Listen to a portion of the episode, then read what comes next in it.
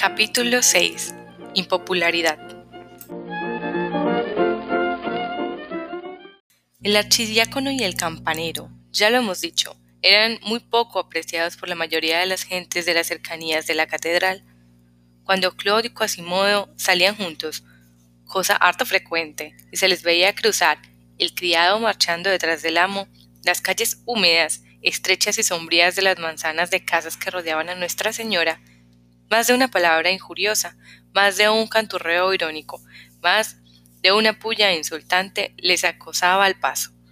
A menos que Claude Frollo, cosa muy poco frecuente, caminase con la cabeza alta y erguida, mostrando su frente severa y casi augusta a los burlones desconcertados.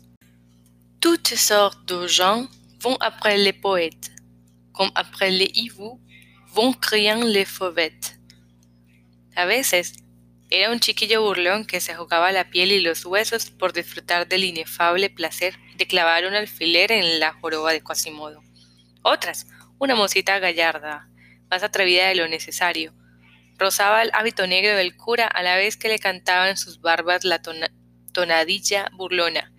Niche, niche, le diable est pris.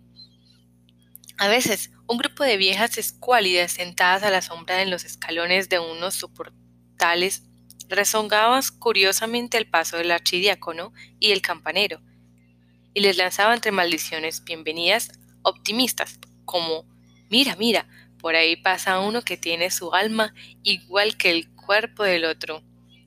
Otras era un grupo de estudiantes o de soldados, jugando a tres en raya, quienes levantándose todos a su paso, le saludaban en latín con algún clásico bucheo como Heya, ella, Claudius cum Claudio.